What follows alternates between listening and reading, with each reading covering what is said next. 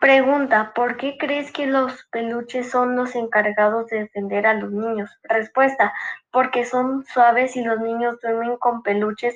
Además, hemos visto películas donde los juguetes cobran vida y, y nos defienden y entonces suponemos que eso hacen cuando estamos dormidos. Pregunta, así como el orangután y la tortuga le dieron consejos a al ratoncito para que pudiera pasar las pruebas, ¿qué consejo tú les darías a Pepe? A lo único que hay que temerles al miedo, propio miedo. Mentalizarse que él puede y sí lo podrá hacer. Pregunta, ¿por qué crees que, cómo crees que es Abby?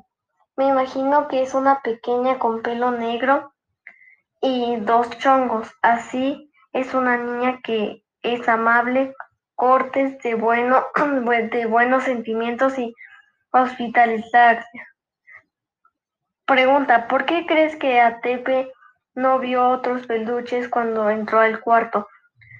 Respuesta, porque eran porque eran pobres y no tenían para comprar peluches y solo compraban en ocasiones especiales. Pregunta, ¿por qué crees ¿Por qué creen que Atepe se sentía defectuoso? Respuesta, porque era miedoso y según la palabra peluche, miedo de fallarle a todos. No cumplía con los requisitos para ser un buen peluche.